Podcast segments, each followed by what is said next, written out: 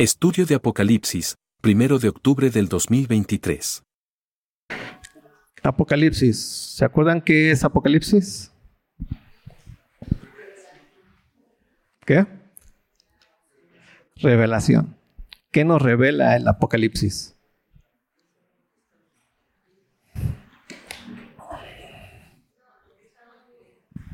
¿Qué? Lo que está oculto. ¿Y qué es eso oculto que quiere mostrarnos el Apocalipsis? ¿Se acuerdan? Exactamente. Y ahorita vamos a ver en el capítulo 4 cómo es que funciona este último tiempo y cómo y por qué el Apocalipsis es esta revelación de Dios para nosotros en el último tiempo.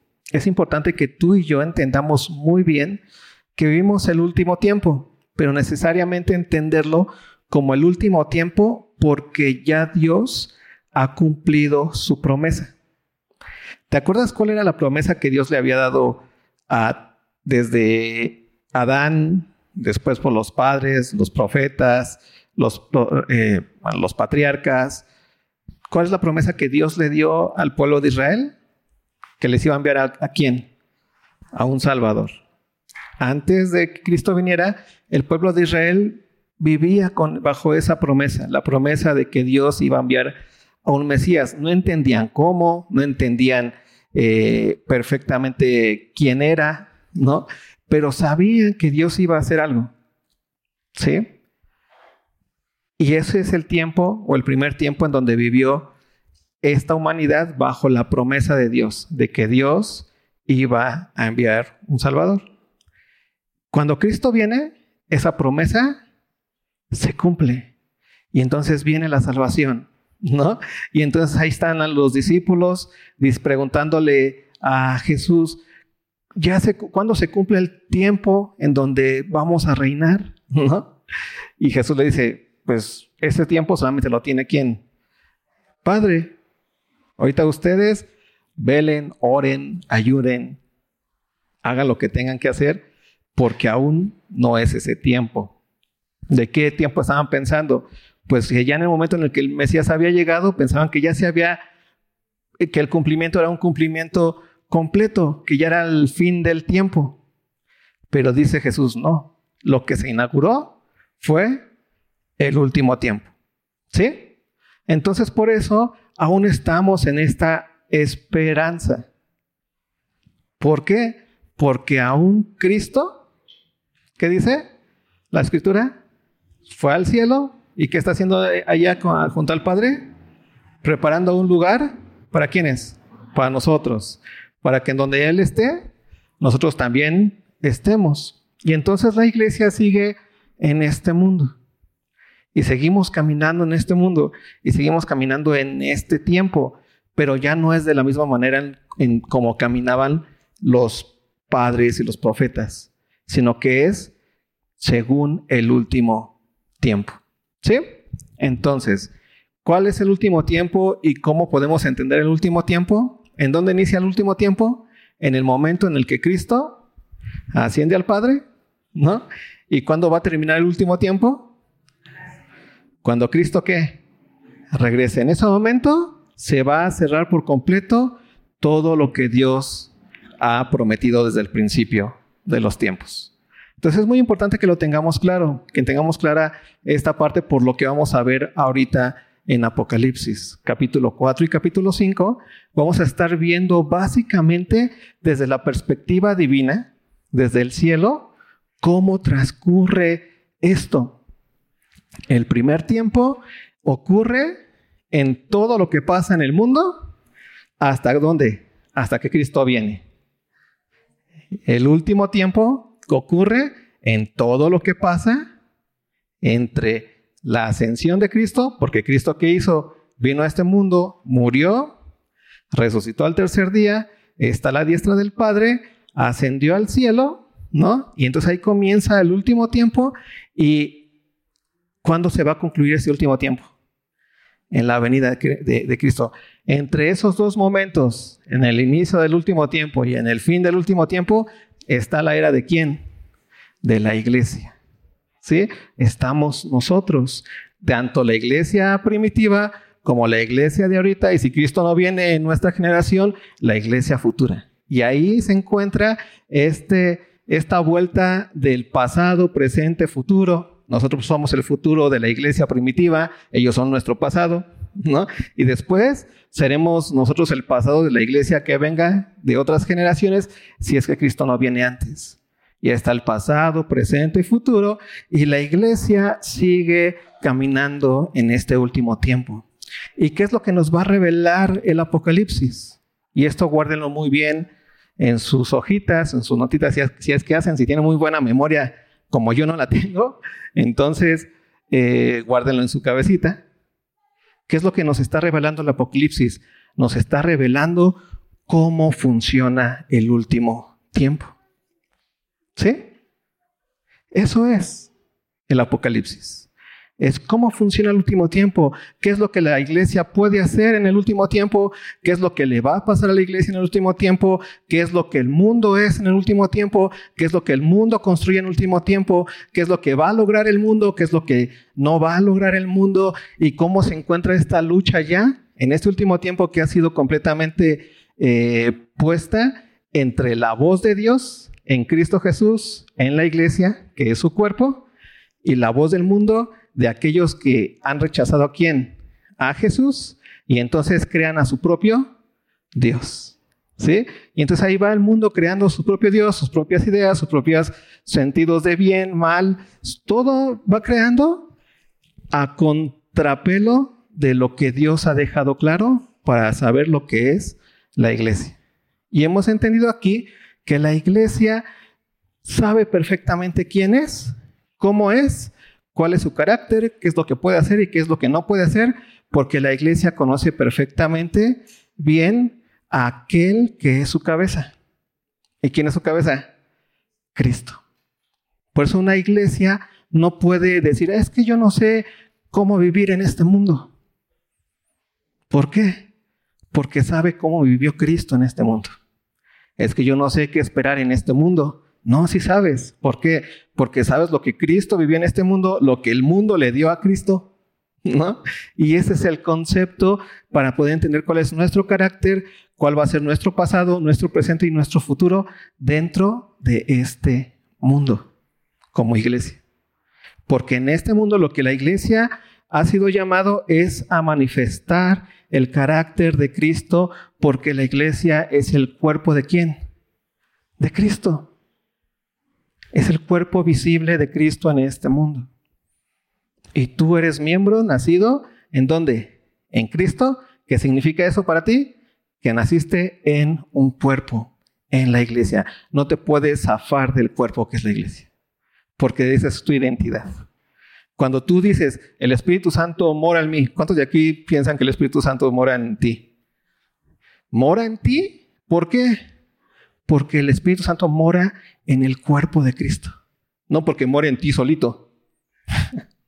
es como si piensas que la sangre mora en el dedo solito. No, es porque se irriga en todo donde? En todo el cuerpo. Un, un dedo ahí botado no tiene sangre.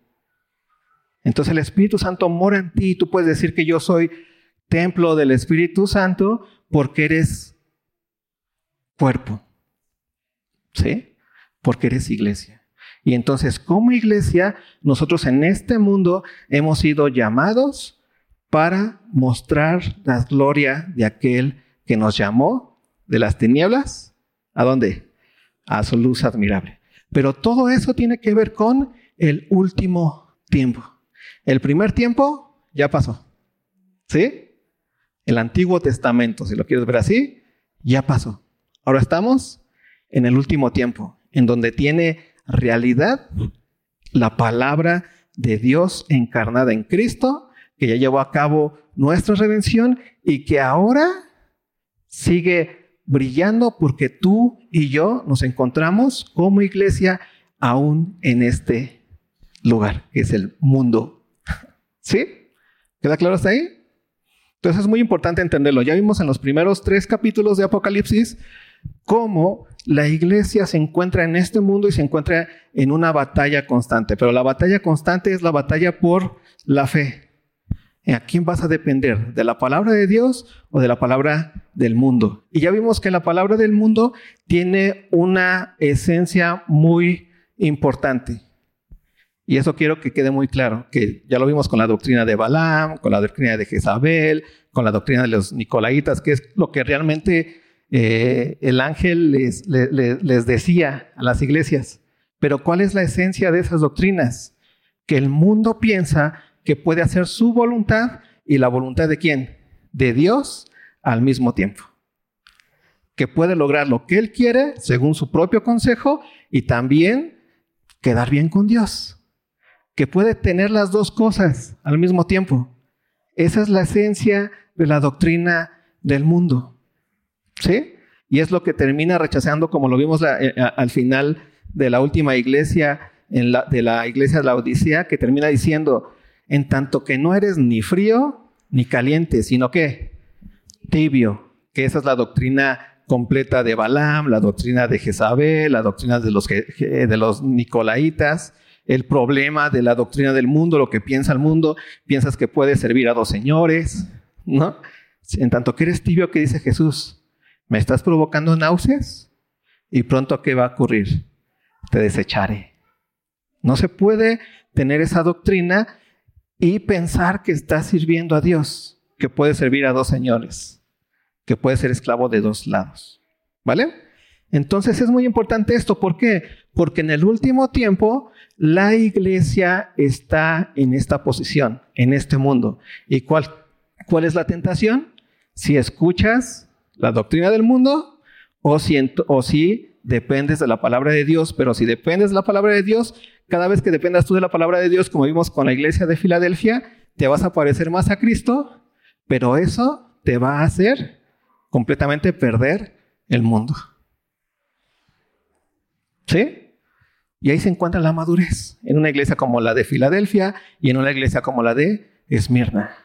La madurez de las iglesias al comprender y al depender completamente de su palabra termina por hacer completamente una pérdida del mundo a la iglesia. Y entonces la iglesia para el mundo se ve como pobre, pero para Dios se ve que es que rica.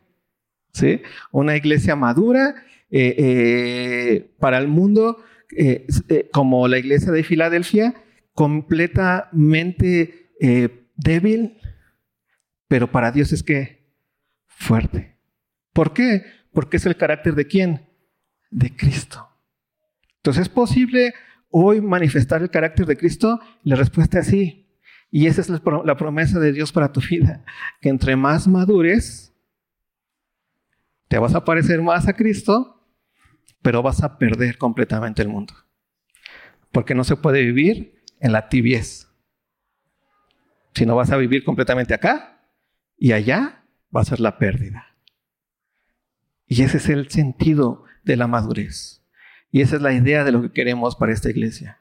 Que vayamos madurando de tal manera que podamos manifestar a Cristo y en esa manifestación, y esa manifestación es lo que atrae a, los, a, las personas, porque eso es lo que te atrajo, el hecho de que Dios te amó, se despojó, tuviste a un hombre débil en la cruz. Tuviste a un hombre que derramó su sangre, no viste al victorioso en el sentido de en este mundo. Creíste en el que entró en un asnito, no en un super caballo. Creíste en aquel, aquel que apalearon, que escupieron, que estuvo colgado en un madero, creíste en el que perdió dentro de este mundo, el que estuvo bajo, bajo el juicio de Pilatos. Se supone que era el rey de reyes, señor de señores. Aquel débil que cuando el ladrón le dijo, pues si eres Dios, ¿no? Pues este, sálvanos y sálvate a ti también. ¿Y qué dijo el otro? ¿Qué blasfemia dices?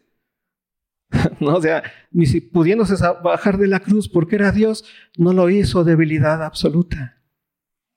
En Él creíste. ¿Y qué fue lo que ocurrió después?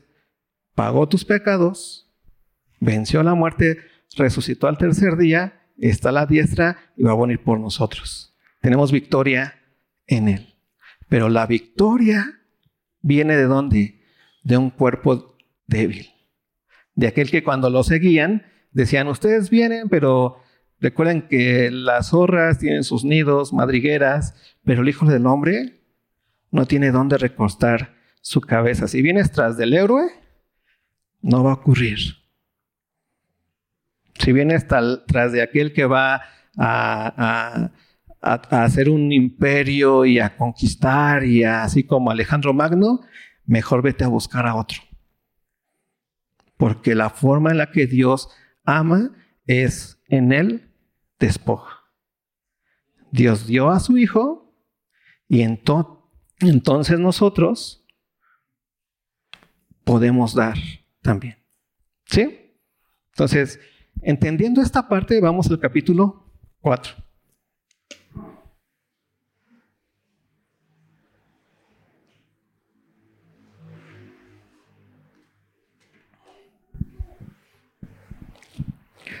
Dice, después de esto miré, ya que una puerta abierta en el cielo, y la primera voz que oí, como de trompeta, hablando conmigo, dijo, sube acá y yo te mostraré las cosas que sucederán después de estas. Y me encanta mucho, porque la perspectiva ahora es una perspectiva desde dónde?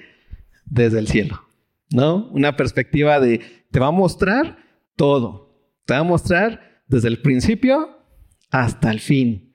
¿Por qué? Porque Dios es claro en todas las cosas. Y ve lo que sigue diciendo después. Y al instante, yo estaba en el Espíritu. Y aquí un trono establecido en el cielo. Y me gusta mucho esto porque ¿cuál es el, cuál es el sentido de un trono? En aquel tiempo era muy, muy fuerte esta palabra porque ellos estaban acostumbrados a que el máximo poder se encontraba por completo en un trono, en el rey. El rey era Dios encarnado, ¿no? Era eh, el soberano absoluto. Y entonces cualquier persona en la calle que tú le dijeras, ahí viene el rey, él lo veía como ahí viene Dios mismo. A, cualquier persona que tú vieras y se acercara tantito al trono donde estaba el rey, ¿no? Sentían ellos mismos una, una gran nervio. No sé si te ha pasado ese nervio de alguien a quien tú admiras un montón, ¿no? Y que lo, de repente lo ves y dices, ah, les pasa mucho a los que son Luis Migueleros, ¿no? Así dicen el sol, casi Dios, ¿no? Pero el ser humano tiene como esa sensación de, de, ver al, al, que es como superior, al que tiene un poder, con un momento como de, de reverenciar, ¿no? De ponerse en ese momento como servidores, ¿no? Y ahí tienes a los que ven al Papa así como lo más impresionante y llega el Papa y hasta dice, no, hasta siento hasta acá su, su resplandor. Y no es que sea un resplandor que sientan, sino ellos mismos están sintiendo como ese respeto, ese, esa honra, ese, ese decir es superior, tiene un nexo directo con Dios, ¿no? O les pasa a algunas iglesias con sus apóstoles, ¿no? Que así como que, ay, no, pues ahí viene el mero mero, ¿no? Ese vato trae más, trae, trae más eh, conexión con Dios. Entonces ahí les pones niveles, ¿no? Así como que el Josué León trae conexión más chida, el Isaí no tanto. Ya después sigue Miguel, no está más chido, ¿no? Y así. Y no. Pero en aquel tiempo decir el trono es mentar literalmente a la persona más importante. Y no solamente eso, sino está en su trono y está que sentado. ¿Qué es eso? que un trono, cuando tienen a alguien sentado, es que ese, ese pueblo tiene un rey que dirige completamente, que gobierna. Gobierno viene de ese momento de timón, ¿no? El que mueve los hilos completamente. Pero lo que Pablo, lo que lo que Juan está viendo aquí es básicamente el trono de Dios, cómo se ve el cielo, qué hay allá en el cielo. Y acuérdense, nosotros estamos Juan se encuentra en esa línea, en, esa, en esa frontera entre el Antiguo Testamento y el Nuevo Testamento. Él está acostumbrado a pensar en Dios, pero no veía cómo era. Él sabía quién era Dios en un sentido eh, de, la palabra, ¿no? O sea, eh, eh, entendía que sus mandamientos o que el cielo cuenta la gloria de Dios, ¿no? Todo eso que vemos en el Salmo 19, pero no lo había visto jamás hasta que fue revelado en quién? En Cristo Jesús. Y entonces Juan tiene este momento donde está en el trono de Dios en el cielo y comienza a ver cosas que son impresionantes para él. Y ve lo que comienza a ver. Dice, y al instante yo estaba en el Espíritu y aquí un trono establecido en el cielo. Y en el trono uno sentado. Y el aspecto del que estaba sentado era semejante a piedra de jaspe y cornalina, y había alrededor del trono un arco iris, semejante en aspecto a la esmeralda. Y me encanta esto porque tú buscas, así como eran las, las, este, las piedras, y lo único que ves es de, dices, ah, sí, están bonitas, bonitos, bonito. Pero lo que es, lo que une esas tres piedras es que brillan demasiado. ¿No? que brillan, que puedes ver luz ahí, en ese brillo. Ese, eso, eso que muestra, ¿te acuerdas cómo Juan dice eh, en, primera carta de, de Juan, dice que Dios es luz y en él no hay ninguna tinieblas? Y no solamente esto, esto nos muestra esa característica de luz de, de, Dios, sino lo pone como un valor hermoso, con piedras preciosas. Y Juan lo que está viendo es a ese Dios que es que luz, con un valor impresionante y que está brillando. Y ve lo que sigue diciendo después de esto. También ve el arco iris. ¿Te acuerdas cuál es el signo del arco iris? ¿Del pacto de qué? De que Dios no iba a volver a qué? que Dios no iba a volver a inundar la tierra. ¿no? Esto, el arcoíris surgió después de que envió el diluvio. Y entonces tenemos ahí en esa primera imagen a el que está sentado en el trono, que es luz completamente, su luz es en sí mismo y que ha dicho un pacto. Y el pacto es que no va a volver a qué? A destruir la tierra con qué? Con agua. Ahí vemos todo lo más importante del Antiguo Testamento. Es el Dios que es luz, que en sus mandamientos son luz, que sus palabras son, son, son, son guía, son como antorchas que alumbran en lugar oscuro. Y tenemos a un Dios que está ahí puesto, pero vemos a un Juan que solamente le da características de brillante, de fuerte, de que cumple sus pactos, pero no le da otra característica. ¿Por qué? Porque nos lleva un poquito esto a vivir lo que vivía el pueblo de Israel con ese hermoso Dios que tenía, pero que no lo podía ver cara a cara, que aún estaba bajo, oculto. ¿Sí? Ve lo que sigue diciendo. Y alrededor del trono había 24 tronos y vi sentados en los tronos a 24 ancianos, vestidos de ropas blancas, con coronas de oro en sus cabezas. Y del trono salían relámpagos y truenos y voces, y delante del trono ardían siete lámparas de fuego, las cuales son los siete espíritus de Dios. ¿no? Una de las cosas que nosotros vamos a hacer para estar interpretando Apocalipsis, para los que ya han leído mucho de Apocalipsis y les gusta mucho esto de Apocalipsis, nosotros, el método de interpretación que utilizamos es básicamente el, el método del sentido. ¿Qué es el sentido? Es no preguntar quiénes son esos 24, sino qué significa ser anciano, tener coronas, tener cabeza. ¿Si te das cuenta de la diferencia? Uno, ¿por qué? Porque los que se van a preguntar siempre, ¿quién ¿quiénes serán esos 24 ancianos? Pues van a decir siempre, hay 20 mil millones de respuestas, que son los 12 apóstoles, son los 12, las 12 tribus, son los, las 12 leyes, los, no sé, un montón de cosas. Eso quita tiempo. ¿Por qué? Porque lo que nos quiere hacer entender aquí eh, Juan es la autoridad que hay ahí.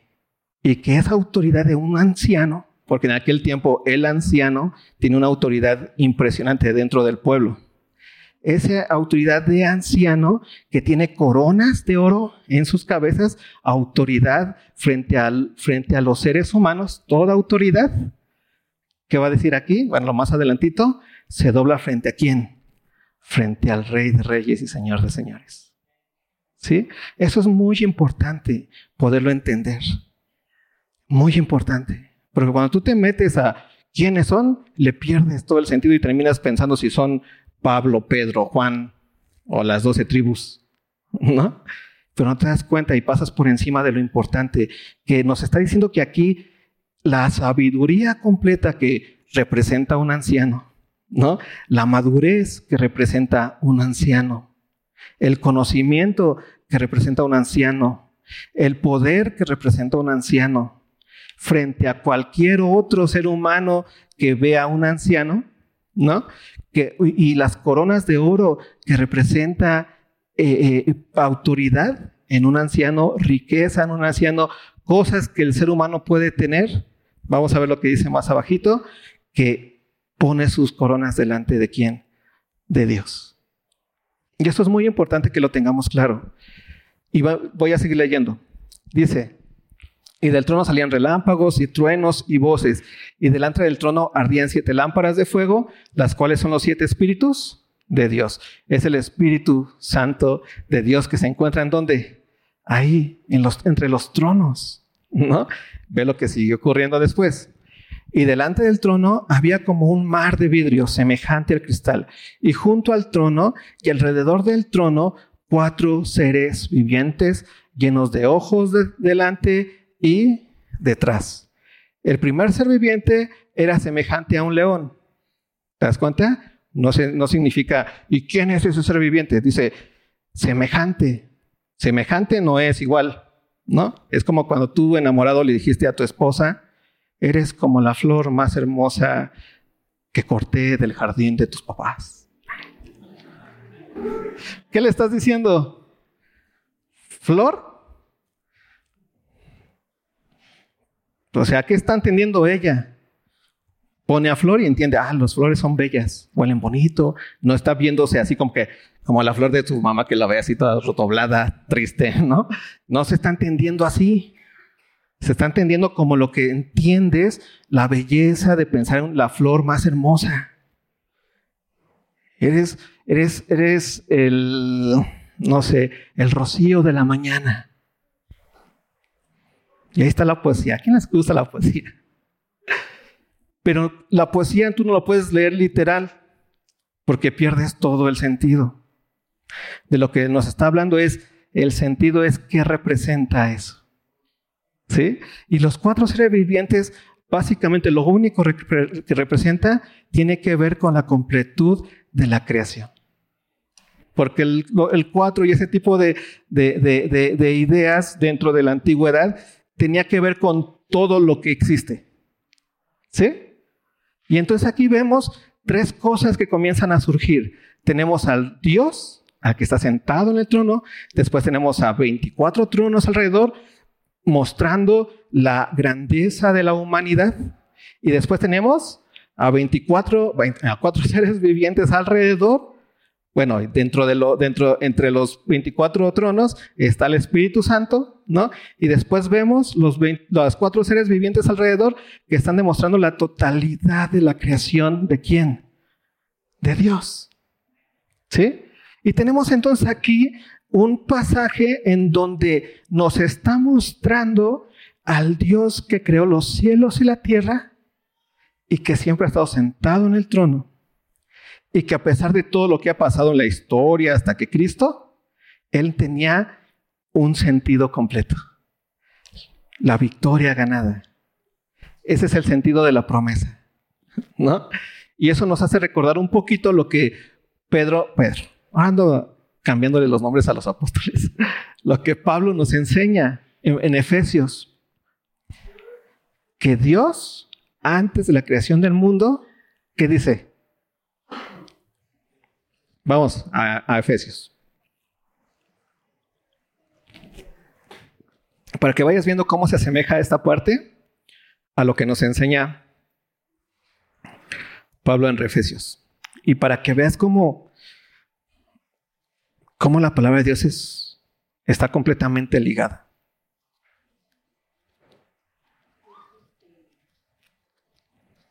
Efesios, capítulo 1.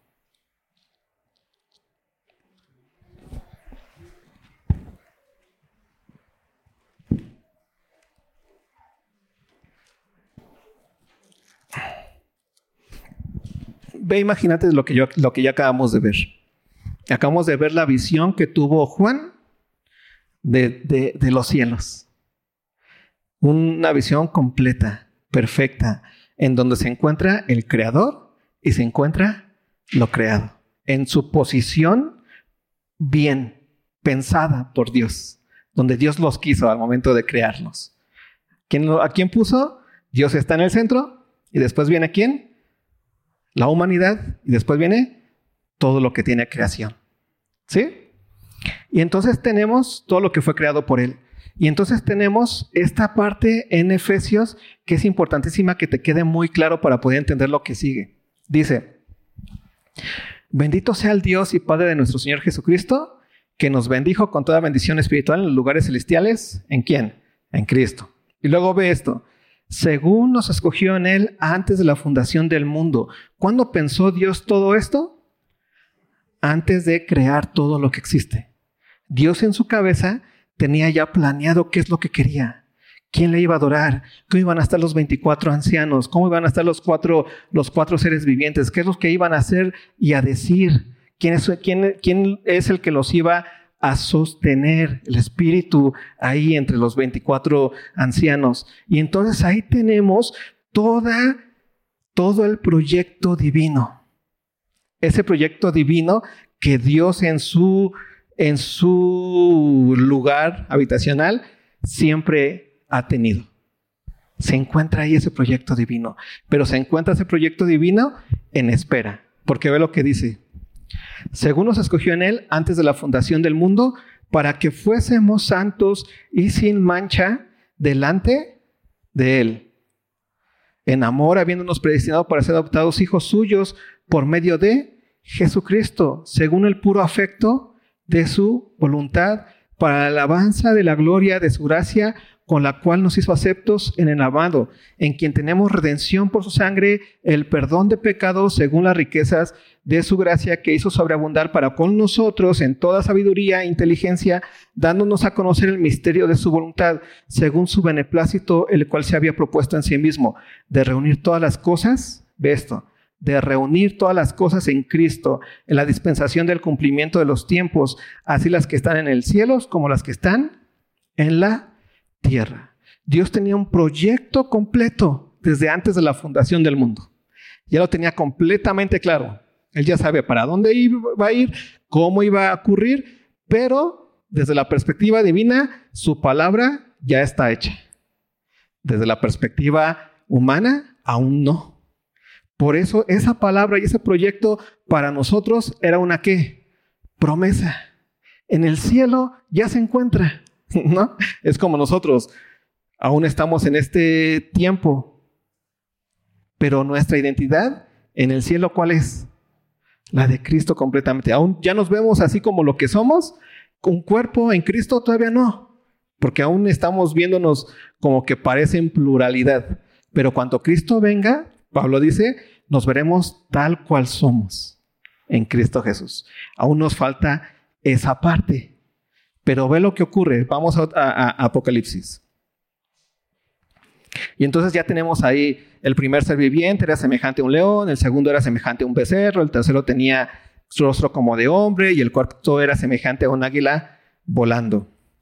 Y los cuatro seres vivientes tenían cada uno seis alas y alrededor y por dentro estaban llenos de ojos y no cesaban día y noche de decir, ve lo que dice, santo, santo, santo es el Señor Dios todopoderoso, el que era, el que es y el que ha de venir.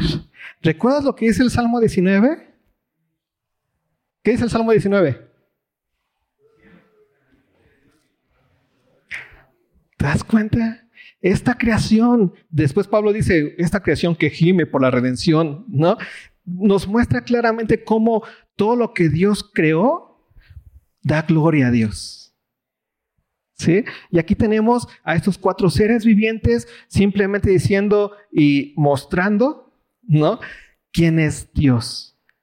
Los cielos cuentan la gloria de Dios. Y el firmamento anuncia que la obra de sus manos. Un día le dice a otro día sabiduría y una noche le declara sabiduría. Se me fue la primera parte. Pero tú te das cuenta cómo la creación ha sido hecha no para ser abandonada, sino para qué? Formar parte del proyecto divino. Y el proyecto divino es que toda la creación y el ser humano den qué? Gloria y honra a quién? A Dios. ¿En quién? En Cristo Jesús. En el primer tiempo aún no ocurría, pero ya estaba ahí. Estaban como contenidos. Ve lo que, ve lo que dice. Versículo 5. Y siempre que aquellos seres vivientes dan gloria y honra y acción de gracias al que está sentado en el trono, al que vive por los siglos de los siglos, ve lo que ocurre. Los 24 ancianos se postran delante del que está sentado en el trono y adoran al que vive por los siglos de los siglos y echan sus coronas delante del trono diciendo, Señor, digno eres de recibir la gloria y la honra y el poder, porque tú creaste todas las cosas y por tu voluntad existen y fueron creadas. ¿Te das cuenta de todo esto? El proyecto divino está en marcha, nadie lo puede, nadie lo puede quitar, nadie se puede oponer. Y en el primer tiempo, ¿no? Que es el Antiguo Testamento, está como contenido está bajo promesa completa. Dios lo va a hacer, pero la promesa de Dios ya está hecha en el cielo. Porque lo que Dios dice, se hace. Pero para nosotros era una promesa que esperaba un cumplimiento. ¿Y el cumplimiento en dónde ocurrió? En Cristo Jesús. Ve lo que dice capítulo 5. Y vi en la mano derecha del que estaba sentado en el trono un libro escrito por dentro y por fuera, sellado con siete sellos. Qué interesante esto. ¿Por qué? Porque ellos sabían que Dios iba a cumplir esa promesa, que todo lo que Él había creado, tanto todo lo creado, todo lo que respira y alaba al Señor, iba a dar su gloria, pero aún no entendían cómo. Era algo completamente sellado. ¿Te acuerdas lo que dice Apocalipsis 1? Vamos a Apocalipsis 1. Para que comprendas de qué estamos hablando. Dice, la revelación de Jesucristo que Dios, ¿qué dice? Le dio. Dios le dio. Dios le dio esa revelación. ¿Para qué? Para manifestar a su siervo las cosas que deben suceder pronto, ¿no? ¿Qué tenía que ocurrir para que ese último tiempo surgiera? Veamos cómo, cómo estaba el cumplimiento de ese último tiempo. Tenía que ocurrir algo muy fuerte porque estaba completamente sellado. Entonces ahí tenemos a Juan mirando en la mano derecha del que estaba sentado en el trono, está hablando de Dios, que tenía un libro escrito por dentro y por fuera, sellado con siete sellos y vi a un ángel fuerte que pregonaba a gran voz. ¿Quién es digno de abrir el, a gran ¿Quién es digno de abrir el libro y desatar sus sellos? Es una pregunta impresionante y es una pregunta que se vienen haciendo desde el principio hasta antes que llegara Cristo. ¿Quién? ¿Quién subirá al monte santo? ¿Quién? Solo el justo de qué? De manos el limpio de corazón, el cual no hay engaño en su boca. Esa pregunta, ¿quién puede llevar a cabo el cumplimiento de la promesa de Dios para este mundo y entonces que se lleve en la realidad este proyecto que ya está en el cielo, en donde toda la creación, tan, todo lo creado, humanos y animales y todo lo que existe, están dando gloria y honra a Dios? ¿Quién? ¿Quién puede? Y aquí nos encontramos con esa clásica pregunta que me imagino que era una pregunta de todo el tiempo. ¿Quién puede? ¿quién? ¿Quién llegará? ¿Quién, quién será capaz y digno de abrir el libro y de desatar sus sellos? ¿Quién? ¿Quién llevará el cumplimiento? Y ve lo que, lo que ocurre, versículo 3. Y ninguno, ni en el cielo, ni en la tierra, ni debajo de la tierra, podía abrir el libro, ni aún, ¿qué dice? Mirarlo. Nadie puede llevar a cabo el cumplimiento. Nadie puede llevar a cabo la apertura de ese libro. Por eso Dios lo tiene en donde? En su mano. Y por eso en Apocalipsis 1 comienza diciendo que Dios le dio a quién? A Cristo algo. ¿Qué le dio? La revelación, el poder de desatar los sellos. ¿Los sellos de qué? De este último tiempo, del cumplimiento de su voluntad en este último tiempo. Y ve lo que ocurre después. Y, yo, y lloraba yo mucho. ¿Quién estaba llorando? Pues el Juan. o sea, está viendo algo majestuoso, algo que está contenido así. ¿Y quién es digno de cumplir ya eso? Y dice, no, no se halló a nadie. ¿Y qué dice? Y lloraba yo mucho. Porque no se había hallado a ninguno digno de abrir el libro, ni de leerlo, ni de mirarlo. Y ve lo que termina diciendo. Y uno de los ancianos me dijo, no llores. ¿Por qué no vas a llorar? He aquí que el león de la tribu de Judá, la raíz de David, ha vencido para abrir el libro y desatar sus siete sellos. Ha vencido para comenzar el último tiempo, el cumplimiento, y ahí comienza el inicio. Y entonces el rollo que nos muestra lo que hay en el último tiempo. Cómo es este último tiempo y cómo la majestuosidad de Dios en Cristo trae luz a este mundo. Y entonces él ya venció la raíz del tribu de Judá, ese cordero como inmolado. Es el único que tiene el poder, la dignidad, la capacidad, la autoridad de desatar, de abrir el libro, de desatar sus siete sellos. Y ve lo que ocurre.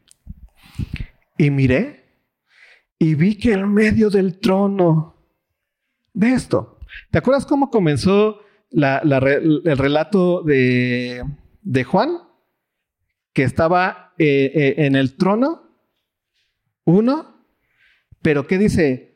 Se parecía a la, a la, a la, jaspe, a la coralina, ¿sí? algo así. En la esmeralda, pero solamente veía brillo. No podía decir quién era, cómo era. Brilla, brilla, es luz. ¿Sí? Pero ahora, con toda la autoridad, dice, y en medio de ese trono, o sea, ahí mismo, Dios, ¿te acuerdas que Dios se hizo carne? Y habitó entre nosotros y vimos su gloria, gloria como la del unigénito, lleno de gracia y de verdad. Y aquí es donde nos está diciendo cómo ocurrió. Y miré y vi que en medio del trono y de los cuatro seres vivientes y en medio de los ancianos estaban pie, ¿qué dice? Un cordero como inmolado. Eso ya nos hace ver más claramente cómo es Dios en Cristo un cordero como inmolado. ¿Qué es un cordero como inmolado? Es un sacrificio vivo. Es alguien que murió y resucitó, porque no está diciendo un cordero inmolado. Un cordero inmolado es un cordero que ha quedado donde muerto en el sacrificio. Pero un cordero como inmolado es un sacrificio vivo. Y entonces está viendo ya ahí Juan el momento de la expresión y de la manifestación más clara de Dios en el cumplimiento para que el mundo entienda quién es Dios. Dios es un cordero como inmolado. Y ve lo que dice después, que tenía siete cuernos, una autoridad impresionante y siete ojos, una visión impresionante una sabiduría impresionante, los cuales son los siete espíritus de Dios, del Espíritu Santo sobre él, enviados por toda la tierra. Y vino, y date cuenta de eso, y vino el Cordero como inmolado, se paró del trono y tomó el libro de la mano derecha del que estaba sentado en el trono. Y cuando hubo tomado el libro, los cuatro seres vivientes y los veinticuatro ancianos se postraron delante del Cordero. ¿Te das cuenta? Estaban primero como simplemente esperando, esperando en promesa, en promesa, y de repente ya van el cumplimiento, se hacen reales, por decirlo así, se, muestran en su completa, eh, eh, en su completud absoluta. Y su completud absoluta es llevar a cabo una adoración por medio del Hijo. ¿Te acuerdas lo que dice Filipenses 2? Que Dios, que Dios lo, humilló hasta lo sumo y le dio nombre que es sobre todo nombre, para que en su nombre se doble toda rodilla y toda lengua confiesa que Jesucristo es quien? el Señor, el que está sentado en el trono, el que se levantó. ¿Para qué? Para la gloria de quién? De Dios Padre. Y en este cumplimiento es en donde comienza el, último tiempo, ese último tiempo en donde la adoración ya es verdadera, es en espíritu y es en verdad, porque ya es a través de quién? De Cristo y Jesús. Por eso cuando tú vienes a la iglesia, vienes a adorar en espíritu y verdad, porque lo estamos haciendo en quién? En Cristo Jesús. Antes solamente era algo valioso, como la esmeralda, el jaspe que alumbra, hay luz, se ve bonito, pero ahora eso se ha quedado opacado frente a la imagen del cordero como inmolado. ¿Se te queda? ¿Te das cuenta en dónde estás parado? El cumplimiento ha llegado. Dios ha cumplido su propósito para el ser humano y para la creación, de reunir todas las cosas en quién? En Cristo Jesús la humanidad en su sabiduría, en su poder, todo lo que ha sido creado, los seres vivientes. Ahora, ¿qué hacen? Ve lo que ocurre. Y cuando hubo tomado el libro, los cuatro seres vivientes y los veinticuatro ancianos se postraron delante del Cordero.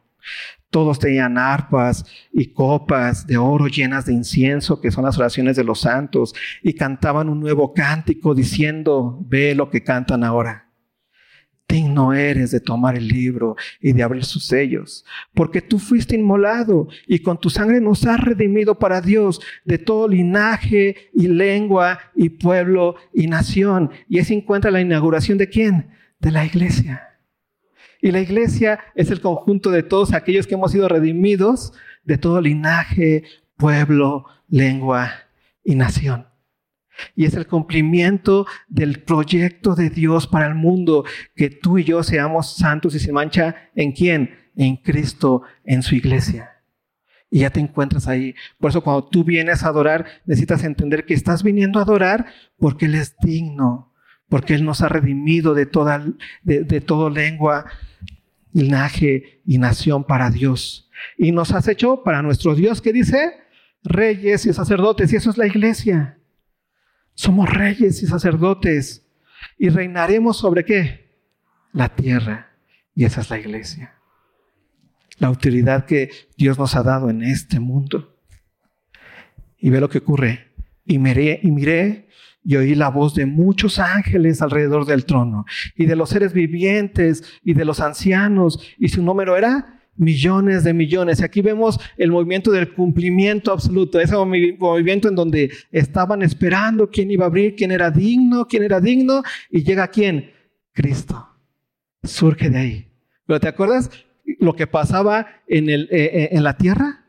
Los apóstoles hablando con Cristo están ahí y de repente Cristo es que ascendido al cielo y se quedan los apóstoles viendo como Cristo está ascendiendo. Y vienen ángeles y le dicen, ¿qué hacen? Así como se fue, va a venir por nosotros. Pero esa, ascensión desde la perspectiva del cielo es, ¿quién puede ser? ¿Quién es digno? Y de repente, ¿qué ocurre? Y aquí veo desde el trono un cordero con mi molado. Y ahí que inicia entonces el último tiempo. ¿Te das cuenta? La belleza de, saber que ya Dios ha cumplido su promesa en Cristo Jesús y que tú ya, ya estamos en el cumplimiento de la promesa, pero que ahora estamos en esperanza. Ya llegaremos a saber qué es eso. Pero ya estamos bajo el cumplimiento de la promesa de Dios, que en Cristo iba a reunir todas las cosas para la gloria de su nombre. ¿Sí? Y termina diciendo,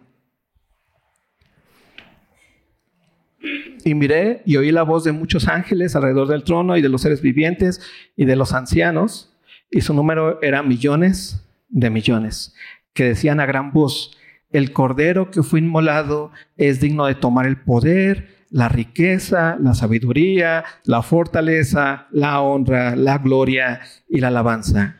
Y a todo lo creado que está en el cielo y sobre la tierra y debajo de la tierra y en el mar y en todas las cosas que en ellos hay, oí decir, al que está sentado en el trono y al cordero, sea la alabanza, la honra, la gloria y el poder por los siglos de los siglos. Los cuatro seres vivientes decían, amén. Y los veinticuatro ancianos se postraron sobre sus rostros y adoraron al que vive por los siglos de los siglos. ¿Se te das cuenta del cambio tan abrupto que hubo del primer momento en donde simplemente está la visión del trono que brilla como jaspe, esmeralda, alrededor 24 ancianos y alrededor cuatro seres vivientes? Y lo que los unía era un ¿quién es digno de abrir ese rollo que tenía en sus manos eh, eh, eh, el Padre? Que era el cumplimiento el inicio del último tiempo. A nadie se, nadie se había visto como digno de llevar a cabo esa apertura. Y de momento, ¿qué ocurre? Cristo ha pagado nuestros pecados, ha cumplido el proyecto de Dios. ¿Y Dios qué hace? Le da el rollo, porque Él es el único digno. Y cuando Dios, el soberano, le da el rollo, todos los seres vivientes se emocionan. ¿Por qué? Porque Dios ha cumplido su promesa. Porque Cristo ya venció. Porque tú y yo ya vivimos bajo el propósito de Dios en este mundo, que es que en Cristo seamos santos y sin mancha delante de Él. Porque ya somos iglesia. Porque ya nos redimió de todo lenguaje, de toda lengua, linaje, nación. ¿Te das cuenta de quién eres ahora? ¿Y en dónde estás puesto? Dios ya lo hizo. Él vive por los siglos de los siglos. Él resucitó. El Cordero con mi molado. Él ya cumplió. El Padre se ha agradado del Hijo. Le ha entregado el rollo. Y todos adoran al Cordero que vive para siempre. Así que por eso tu adoración, cada vez que vienes a la iglesia, cantas, amas, perdonas, eso es adoración, lo haces porque estás en donde? En Cristo, en aquel que venció, en aquel que es digno de desatar este último tiempo. ¿Vale? Aquí terminamos la primera parte de Apocalipsis. Ahora vamos a ver Apocalipsis desde la perspectiva del cielo.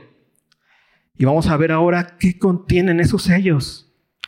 Pero esos sellos están inscritos dentro del tiempo último, de la ascensión y la venida de Cristo, este último tiempo, y ahí se desenrolla ese, ese rollo.